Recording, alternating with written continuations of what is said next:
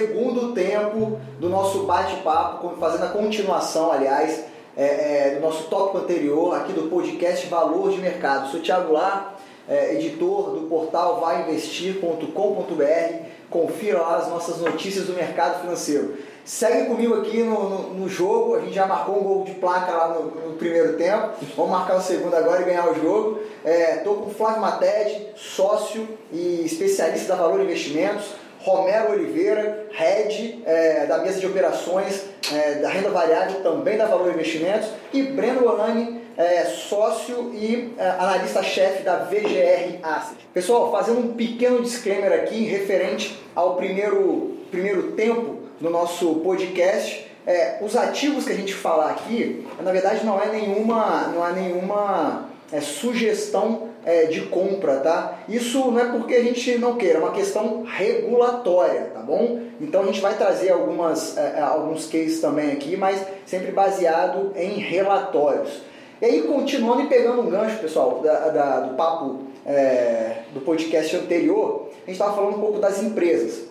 Né? A gente está, de novo, em janeiro de 2022 aqui, ainda não saíram os balanços, é, é, não saíram os balanços corporativos do quarto trimestre, mas assim, a gente estava falando, da, eu queria trazer aqui a questão da sanidade financeira das empresas, que saiu referente ao terceiro trimestre de 2021. É, como é que vocês estão prevendo os, o balanço para o quarto trimestre? A gente estava falando muito da sanidade, né? um pouco da bolsa estar barata ou não. É, queria jogar esse tópico aqui no, no, na mesa novamente. Como é que vocês estão observando aí é, balanço corporativo para o quarto TRI é, no Brasil? Contigo. Vamos lá, vamos lá então.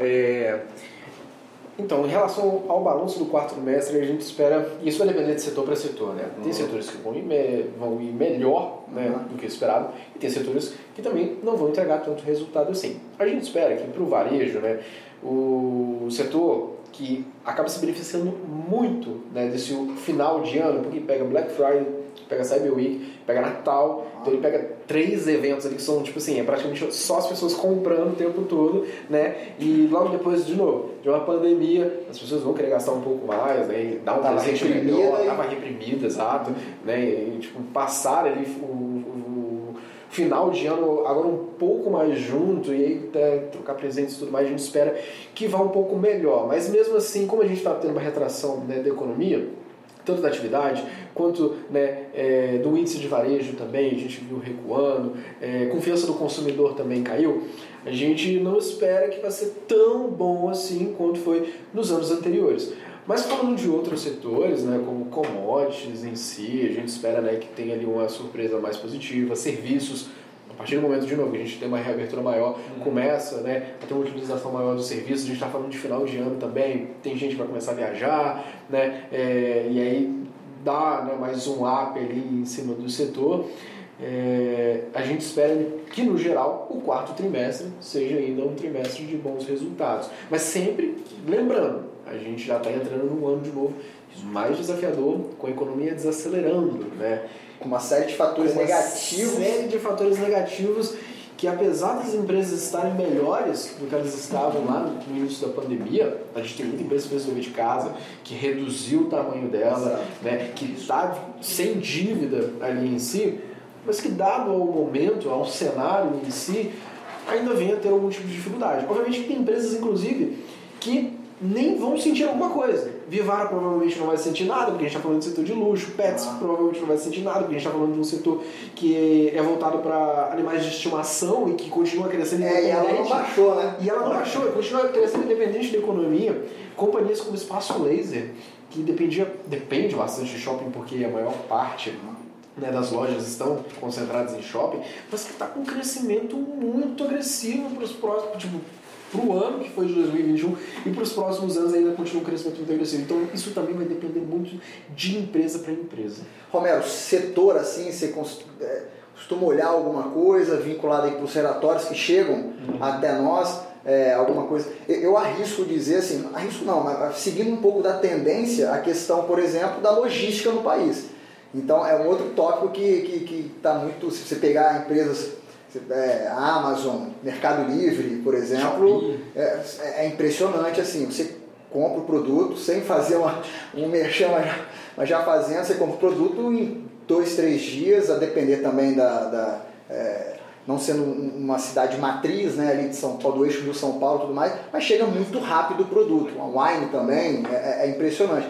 É, é, como é que você tem observado aí alguns setores, por exemplo? É, acho que sim, o, o Breno colocou bem, né, o varejo tem esses pontos que preocupam e o, e o, e o mercado de alguma forma já vem precificando isso, né, a gente vê a performance das empresas de varejo nos últimos, nos últimos meses é, é realmente para aquele pequeno investidor difícil uh, entender como que o Magazine Luiza cai 60%, né, depois de, de uma performance histórica tão forte, mas realmente você está passando por um momento mais difícil, tem um setor de commodity que querendo ou não, com o dólar nesses níveis acaba ficando é, bastante é, confortável de A gente é um país exportador níveis, naturalmente, né? Maravilhoso. É, mas de qualquer forma, a gente está esperando essa quarta temporada de resultado mas a terceira temporada de resultado mostrou claramente que as empresas brasileiras estão, estão muito bem. Então, são empresas que estão com grau de alavancagem baixo, né, bastante caixa. A gente teve uma série de é, IPOs, follow-ons aí nos últimos, nos últimos meses, então está todo mundo com caixa robusto para até nesse momento vir fazendo aquisições, fusões, M&As. Até recompra de ação. Recompra de ação. Isso é um, é um, é um fato não só aqui, né? O próprio mercado americano o volume de recompra de ações que, que teve esse ano provavelmente vai ter ano que vem é, é absurdo. Justamente mostrando que as empresas estão robustas de caixa, mas também acreditando nos seus próprios negócios. É, então, acho que a terceira temporada de resultado, ela deixou um, um, ela foi um marco importante porque, apesar de todo o barulho macro que a gente já discutiu na primeira parte, é, quando você olha para o negócio em si, a, perspectiva continua bastante construtiva. Então, isso que que, que mantém o investidor, aquele com visão de longo prazo, mais confortável de manter posições nesse momento. Então, de entender que o negócio está indo bem, apesar de toda, todo esse, esse ruído, mas que aquela empresa do qual ele é sócio está muito bem preparada para passar por isso. A gente tocou num tópico aqui, aí vou passar a bola para você, Flávio. É, é, muito da, das entradas de novos investidores né, na, na B3, por exemplo. Um crescimento é, é gigantesco, está chegando a 4 milhões se, é, é, se não chegou até o momento que a gente está falando agora, mas é por aí. Tem, no, na conversa de bastidor aqui, pessoal, conversando com, com os nossos convidados, teve uma frase aqui do, do Breno, né, que ser investidor é um trabalho simples, mas ser um excelente investidor é um trabalho árduo. tem uma interpretação aí, eu acho que normalmente vocês que estão muito no front, né, junto com os clientes, apoiando, estando com clientes é, é, em momentos um pouco mais desafiadores, em momentos de conquista dos clientes, por exemplo. A gente percebe, Flávio, que, que é, renda variável e renda fixa, né, o brasileiro estava muito atrelado à renda fixa. Pegar 2015, por exemplo, antes da crise, né, é, é, a gente chamava de país rentista. Né? E aí agora chega dois dígitos novamente. Como é que você tem percebido essa a, a, a alocação dos recursos? Está mudando muito? Você percebe isso, mas a gente tocou num ponto de que, poxa, o, o, o, a Bolsa Brasileira, de certa forma, ela pode ter momentos de oportunidades, pode ser também um momento de oportunidade para renda fixa. Como é que você tem visto isso? É, isso é uma discussão interessante, né? Porque a gente falou de bolsa barata, né? Entre aspas aí, né? aparentemente barata, né? Pelos múltiplos e tudo mais. Ah, mas a renda fixa também ficou barata, né? Então, assim, isso, isso, e essa discussão é importante na medida em que eu acho que a gente acaba indo para uma discussão sobre o perfil, o que o, que o perfil do cliente, é, é, o perfil do cliente que vai definir isso aí, né, no final das contas, porque eu posso hoje aplicar numa renda fixa para ganhar 13, sei lá, por cento ao ano, pré-fixado, ou um IPCA mais 6, ou um, um pós-fixado de 120% CDI, que hoje a gente está falando aí de, sei lá, de uns 11%, né, com Selic de, de 9, 9 25, né? então aproximadamente, né? sem risco. Né? Ou eu posso para a bolsa, ter um potencial de ganho hoje um pouco maior do que isso, talvez, mas com risco. Né? Falando de risco é oscilação de preço, basicamente. Então, é, eu, eu, sempre sou, eu sempre fui a favor de uma carteira balanceada, de um portfólio balanceado, que você consiga estruturar ali de forma que você possa ter os seus recursos de curto prazo, médio prazo longo prazo e contemple todas as classes de ativos, ou praticamente todas elas. Mas a discussão é interessante nesse sentido. E, tentando responder um pouco mais direto a sua pergunta, é, de fato a procura pela renda fixa aumentou muito. Isso a gente, isso a gente vê em estatística de resgate de fundo de ação. Ah, é né? Se pegar a estatística, você vai ver que é, tem tido muito resgate né, dos fundos de ações, né, investidor pessoa física brasileiro, né, fazendo esse movimento principalmente, é, frustrado, enfim, e, e, fazendo esse move, esse movimento é, para renda fixa. Eu, eu, não sei se isso é, é o melhor se fazer, mas de fato é, é, a gente tem uma atratividade grande dos ativos de renda, dos ativos de renda fixa também. Né? Então é uma discussão interessante que não tem jeito, passa aí por entender o perfil do cliente, o que faz mais sentido aí para ele. Eu ia comentar que a gente quase que volta né, para aquela mesma conversa. A velha ladainha, né? Aquela mesma conversa que a gente estava tendo né, no, no, primeiro podcast de entrou muita gente nova, muita gente que não, nunca passou por esse tipo de volatilidade, né, uhum. com patrimônio em si. E às vezes realmente isso vai depender de pessoa para pessoa, e por isso que o psicológico é tão importante na hora de investir. Porque muitas vezes você está investindo em uma determinada empresa mas você não conhece a fundo ela, você não tem uma tese de investimento, e aí no momento de baixa você não consegue encontrar razões para segurar aquele papel, para segurar aquela empresa. E aí, obviamente, a renda fixa ficando cada vez mais atrativa, que nem né, o Flávio comentou, e às vezes a pessoa. Ainda mais no Brasil. Ainda mais no Brasil. Brasil. A gente voltou a períodos onde agora sim, né? Agora o Brasil deu certo de novo. Com Selic acima de 10%. Esse é o Brasil que eu Esse é o Brasil que a gente sempre é. viveu. Antes estava muito estranho, para ser verdade. É, mas aí essas pessoas, né, elas acabam retirando mesmo, né, é. o dinheiro. A gente viu, inclusive foi basicamente recorde de resgate é. em fundo de ações. É, não sei se isso se estende também para fundos multimercados, né? É, mas eu, eu, vi que no de ações foi realmente recorde Sim. de gente realmente tirando dinheiro de bolsa e passando para renda fixa. Desculpa, cara. Não, pode, pode falar. Não, e, e, o interessante é o seguinte, você é, tem os, os, os dois perfis de clientes, né? Você tem o cliente por exemplo, o cliente que tem, um, por exemplo, um, um recurso maior para receber agora, né, daqui uns uhum. dias, porque vendeu uma, um imóvel ou porque vai receber, sei lá, um, uma distribuição de lucro, um bônus, um salário que seja, uhum. enfim. Ele não quer que a bolsa ande, ele quer que a bolsa fique onde ela está, ou até caia mais, para uhum. ele poder comprar mais barato, que a renda fixa continue atrativa como está. O investidor que não tem caixa ou não tem, e não tem previsão de ter nos próximos dias, meses, ele fica um pouco mais ansioso, quer que ande né? a bolsa e a renda fixa e tudo mais. Então, assim, é, é interessante porque você passa por, por, pela particularidade de cada um, o perfil de cada um, é, paciência, como você falou, né, de cada um com relação aos investimentos. Né? Então, assim, você, porque você pensando numa perspectiva de longo prazo, o melhor é que fique tudo aí mesmo, nesses uhum, preços aí, uhum. você poder acumular cada Exato. vez mais ativos. Né? Exato. E, e, o Flávio puxou um gancho muito legal na né, questão de diversificação, né? E às vezes pouco se fala nisso, principalmente, de novo, voltando àquelas pessoas que entraram recentemente na bolsa, né? E você não tem uma diversificação só na classe de setores, é, principalmente, eu já acho errado você fazer diversificação só na classe de setores. Ah, minha carteira tem bancos, elétricas, siderurgia, varejo e tecnologia. Você tem que fazer valer o descorrelacionamento. Você né? tem que fazer o descorrelacionamento. Isso que o Flávio falou é muito importante. Uhum. Você tem que ter uma parte de renda fixa, você tem que ter uma parte é, atrelada à inflação, uma parte atrelada a dólar e uma, uma parte atrelada à renda variável. Porque em algum momento alguma coisa realmente vai ficar mais favorável e outra não vai ficar tanto. E aí você começa a ter um equilíbrio ali, né? até para passar por esses momentos mais de volatilidade, você vai acabar passando uma certa, né, um pouco mais de calma ali né, naquele momento. Agora, a gente tocou num tópico também no bastidor, é, foi o seguinte, muita gente pergunta para mim assim, começa a ver inflação é, gerando dois dígitos e tudo mais, e só quer se defender é, é de inflação né? só quer pegar determinados produtos, às vezes, de novo, não é uma, não, é uma recomendação nem nada, é, é por uma questão regulatória de novo. É, mas assim, é, fica numa, numa falsa esperança, né? por ver um número grande e tentando ali dentro do produto que ele está inserido, um produto atrelado à inflação, por exemplo, só atrelado à inflação. E, e acho que está ok, muito, muito bem, estou aqui, muito bom, virando o rentismo novamente, aquele cara que é mais rentista. Ou seja, é, é, ele não está percebendo algumas coisas aí, alguns viés que podem acontecer na renda fixa, algumas armadilhas, que na verdade ele pode buscar alternativas que são muito interessantes, né? Tem ocorrido isso, não tem, Fábio? É, é de novo, isso passa muito pelo perfil do cliente também, né?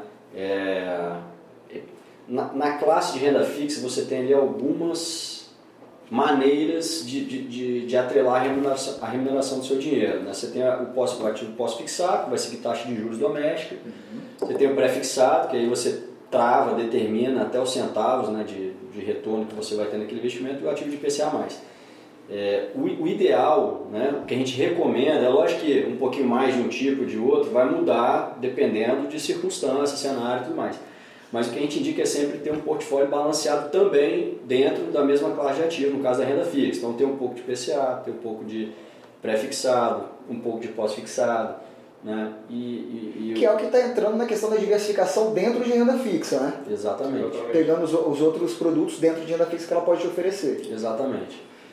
É, e de fato tem uma procura maior, como você falou aí, pelos ativos de inflação. É, não sei se pelo motivo correto, mais uhum. adequado, né, mas tem tido uma procura maior, porque a inflação foi muito alta. Então, quando você olha a rentabilidade absoluta desse ativo, ela também foi muito alta, olhando no retrovisor. Né? Mas aí acho que o, o foco do investidor tem sempre, sempre que ser o de olhar é, assim, não, não, não, é o, não é o quanto foi a inflação, né? Uhum. e sim qual, qual, é o cupom de juro real que está embutido ali naquele ativo. Né? Então, assim, eu estou comprando um ativo que me paga o quanto? É IPCA mais quanto? Mais 6, mais 5? Pô, legal. Né? Essa Mas quanto é a inflação? A inflação não importa, até porque ela vai corrigir o seu esse seu investimento, mas vai depreciar todos os outros seus. Sim. Né? Sim. Então, né? Eu acho que o raciocínio é, deveria ser mais nessa linha, de ver o cupom de real não, e não o IPCA. Mas quanto vai ser a inflação Não, não sei, mas eu sei que o seu cupom de real vai ser 6, 5, 5,5. Então acho que é, que é por aí. Eu acho que esse, essa questão de memória, né? Porque todo mundo está olhando no final de ano agora. É o psicológico. É o psicológico. É o psicológico. Você chega no final de ano e fala, caramba, a inflação foi de 10. Né? Mas você olha o juro do ano, né? anualizado, eu acho que, sei lá, vou chutar, ali que na média foi 5. Uhum. Então a gente teve um, teve um, um, juro real aqui no o juro real negativo no Brasil por, por um bom tempo. E aí o investidor olhando para frente, ele está preocupado com o quê? Ele quer, cara, eu quero proteger a inflação, não importa como, só quero garantir a inflação. É muito parecido com, vamos dizer, 2019 ali que bolsa deu uma porrada e juros estava baixo, então eu quero ter, eu quero ter bolsa para o ano que vem. É, então, olha-se para o retrovisor e projeta-se para o futuro. E essa questão da diversificação que o, que o Flávio trouxe é justamente isso. Assim, a, a própria incapacidade de prever coisas de curto prazo faz com que a gente busque esse grau de diversificação de patrimônio, e aí, em renda fixa, em renda variável, quer que seja, para justamente proteger de qualquer cenário possível. Ah, assim, ano que vem a inflação vai ser baixa, então essa parte de ativo vai mal, mas talvez os juros fiquem mais alto é, e você consegue ganhar um pouco mais do pós-fixado, enfim, essa combinação de, de classes, né, tentando abraçar os diferentes cenários que é, que é o recomendado, não tentar prever, ah não, a inflação que vai ser tanto, então eu vou focar mais aqui e vou concentrar aqui. É um trabalho que você sempre vai ficar correndo ali é, atrás do, da melhor posição e dificilmente você, sempre vai ficar frustrado. Esse é, é o grande ponto. Você nunca vai estar satisfeito com a sua, com a sua locação. Você sempre vai ficar buscando o que vai ser a próxima posição que vai andar. Por falar, né? E aí a gente pegando o último tópico aqui, é, por falar em, em juros é, e inflação, a gente pode olhar um pouquinho para fora também, né? E aí tem surgido alguns termos, logicamente típico lá do, do, do Banco Central, é, uma tendência hawkish, dovish, é, é, é, tapering. Você vai apertar a tecla SAP aí para dizer um pouquinho para gente. E tecla SAP, tecla SAP da minha época, né? é, mas assim, a gente está vendo que existe uma, uma série de. Uma, uma tendência, houve num primeiro momento, uma série de tendências, estímulos monetários, estímulos fiscais por parte dos bancos centrais do mundo está havendo agora um desestímulo disso. E a questão da inflação, ela é uma tendência global, está acontecendo nos mercados em outros, outros, em outros países, e ao mesmo tempo a questão dos juros também, é, é, com a tendência de pequena alta, é, pequena alta por conta dos mercados mais desenvolvidos, o americano. É, Fala para mim um pouquinho sobre isso, né? A grande questão dos Estados Unidos, né? Que é uma incógnita conhecida por todos, né? A questão da inflação. Quanto tempo ela vai, vai perdurar? Qual o impacto da política do, do Fed, por exemplo? Quanto o Fed pode impactar no crescimento é, é, em caso de um aperto mais duro? Passa a bola para você. Ó, essas perguntas valem um bilhão de dólares. Né? Exatamente. Não, eu, eu, já ia comentar, eu já ia comentar isso, porque são todas perguntas que a gente tem no radar hoje e ninguém sabe a resposta. Né? A resposta a gente vai ver daqui 6, 12 meses, né? E mesmo que o Fed chegue a aumentar né, a taxa de juros, a gente só vai ver o efeito da taxa de juros depois de 6, 12 meses também. Então, se ele começar a aumentar a taxa de juros ano que vem, que todo mundo espera, até que tenha até três altas, a gente só vai começar a ver os efeitos dessas altas na economia real em si em 2023. Então, isso ainda né, vai demorar um pouco. A questão dessas perguntas, né, e que ficou muito né, tipo, no tema de todo mundo em questão da inflação, é porque a inflação bateu no mundo como um todo. Não foi só aqui, não foi só nos Estados Unidos, não aconteceu só na China, foi praticamente em todos os países. Né? Agora, a dinâmica lá é diferente os caras estão com, né, eles estão lá com inflação, né, um pouco mais alta do que a, a média histórica que eles ficam lá de 2%, lá né, acabou o ano de 2021 mais ou menos em 6%, né, mas a gente está falando de, pô, os caras mais ou menos sempre estiveram ali 2% de inflação. Aqui a gente saiu né, de, de uma inflação que pulou para dois dígitos. Tem lugar também que foi pior ainda. Só que lá eles ainda têm uma questão de pleno emprego do Banco Central, né, que é uma coisa que os bancos centrais já estão fazendo já nos últimos anos. De 20 anos para cá, o Banco Central parou de ter como meta perseguir a inflação e aí começaram a perseguir pleno emprego e aumento de salário. E aí o que a gente viu? A gente viu que a recuperação né, do desemprego né, lá dos Estados Unidos, caiu tá, cai, é, muito cai, rápido cai, em questão da pandemia. Ela foi lá em cima, mas ela também depois foi lá embaixo muito rápido. Uhum. E aí eles estão ainda né, em níveis que não chegaram na pré-pandemia, né? não estão ainda nos níveis lá de 2019, mas ainda é muito baixo. Outra coisa que ainda é muito forte é a questão da economia. A gente está falando ainda né, da maior potência do mundo. Então, eles têm muito mais gordura né, para lidar com a inflação depois do que a gente. A gente não pode se dar esse luxo em si. Né? Mas voltando, em questão do tapering né, lá do Fed, né, do Banco Central Americano. É, tecla SAP. Tecla SAP, né? O que é o tapering? É tirar os estímulos que o Banco Central né, já estava fazendo há anos. Né? E o que, são esses estímulos? Basicamente compra de títulos, que eles compravam títulos do Tesouro e títulos os hipotecários, né, que são os MBS lá nos Estados Unidos. Então, esses estímulos que nada mais, nada menos é injetar dinheiro na economia, né? Ele está comprando um título que é do banco lá, né? E aí quando ele compra esse título do banco, o banco dá o título para o Banco Central Americano, o Banco Central Americano dá dinheiro para o banco e o banco dá dinheiro para as pessoas. É basicamente injetar dinheiro na economia. Né? Ele quer tirar, ele vai acabar reduzir, né, reduzir para até acabar com o quantitative easy, né, que é o afrouxamento quantitativo, né, que era o programa deles ali, para acabar com essa recompra de títulos Dessa forma, você não vai ter tanta mais, tanto mais dinheiro circulando assim, né, ou tão fácil de você conseguir na economia, e só depois que ele acabar esse, o, a questão do, de tirar né, o estímulo, depois que ele acabar com essa recompra, e provavelmente a gente vai ver só na primavera, é, que ele vai poder alterar a taxa de juros ou não. Uhum. E ainda assim, né, para ele alterar a taxa de juros ou não, como a gente está falando agora de um Banco Central que tem um mandato de pleno emprego,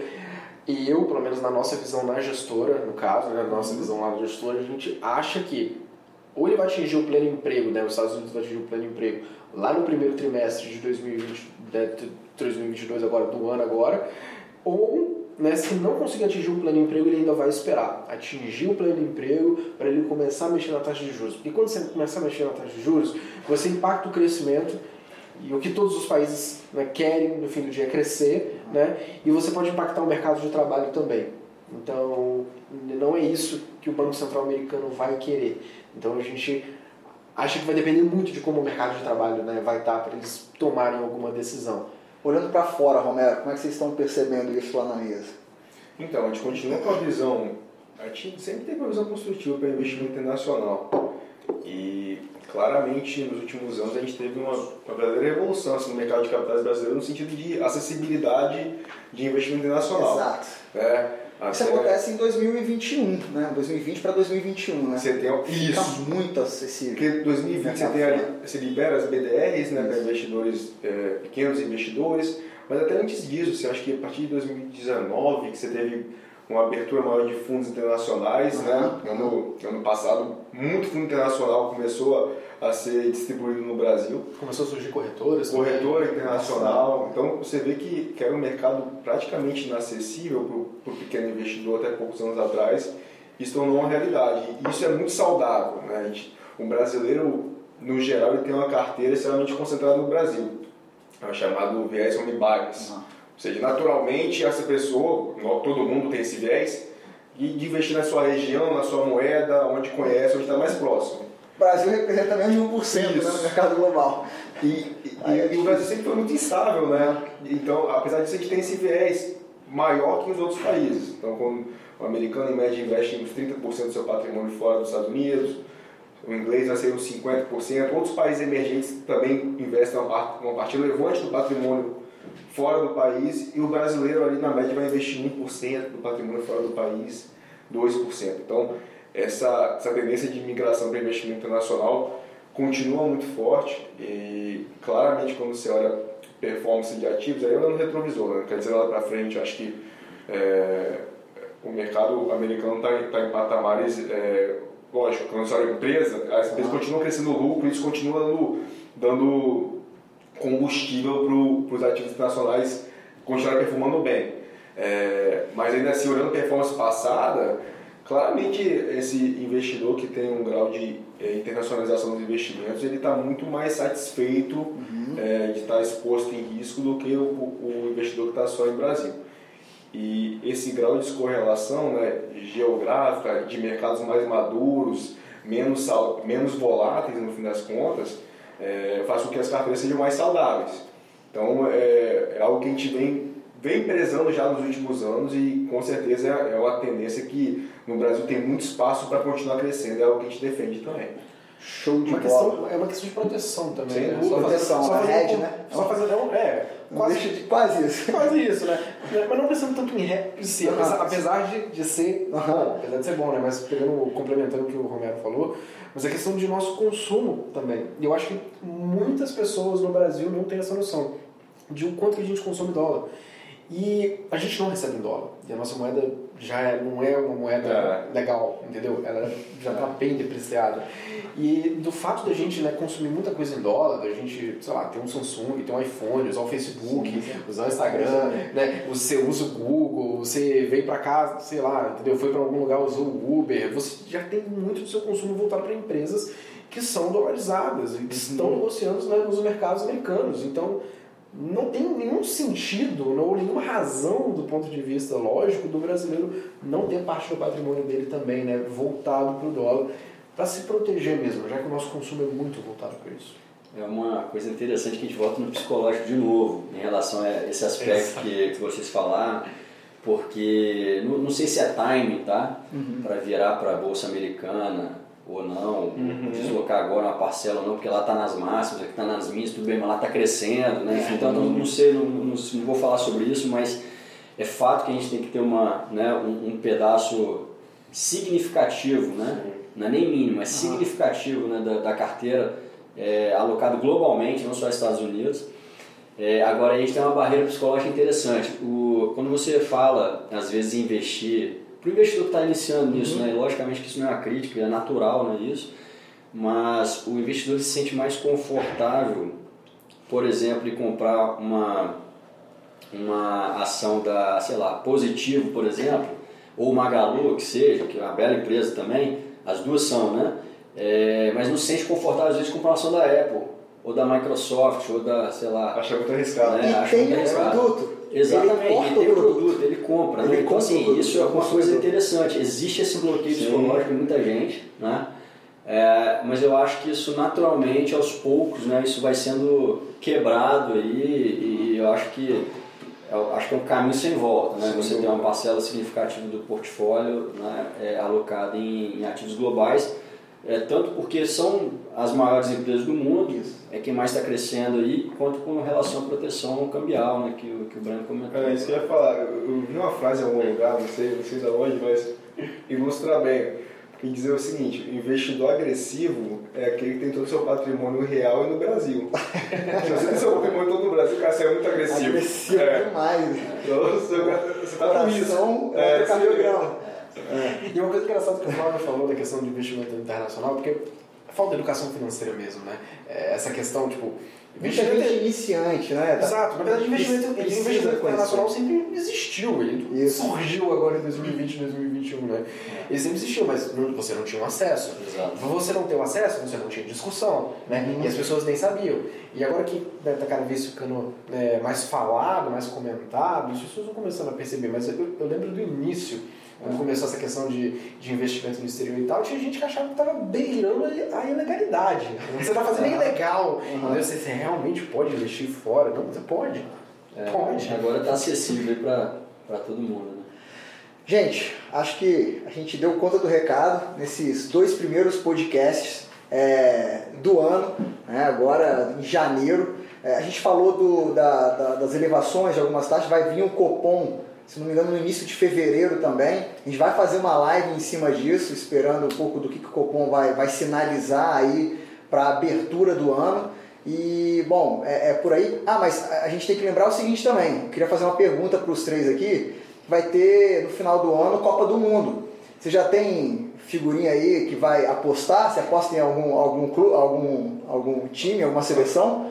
Para ganhar a Copa do Mundo. Tô por fora aí nesse É, Catar no final do ano, Catar no final do ano, Catar no final do ano. Juros com eleição aí, Juros com eleição. Aí já, já é, aí são quase dois meses de, sem, sem trabalho, brincadeira à parte. É, a gente sabe que é, é, mas vai vir uma eleição próxima por conta do calor, né? Muito forte no, no Catar. Eles jogaram pro final do ano.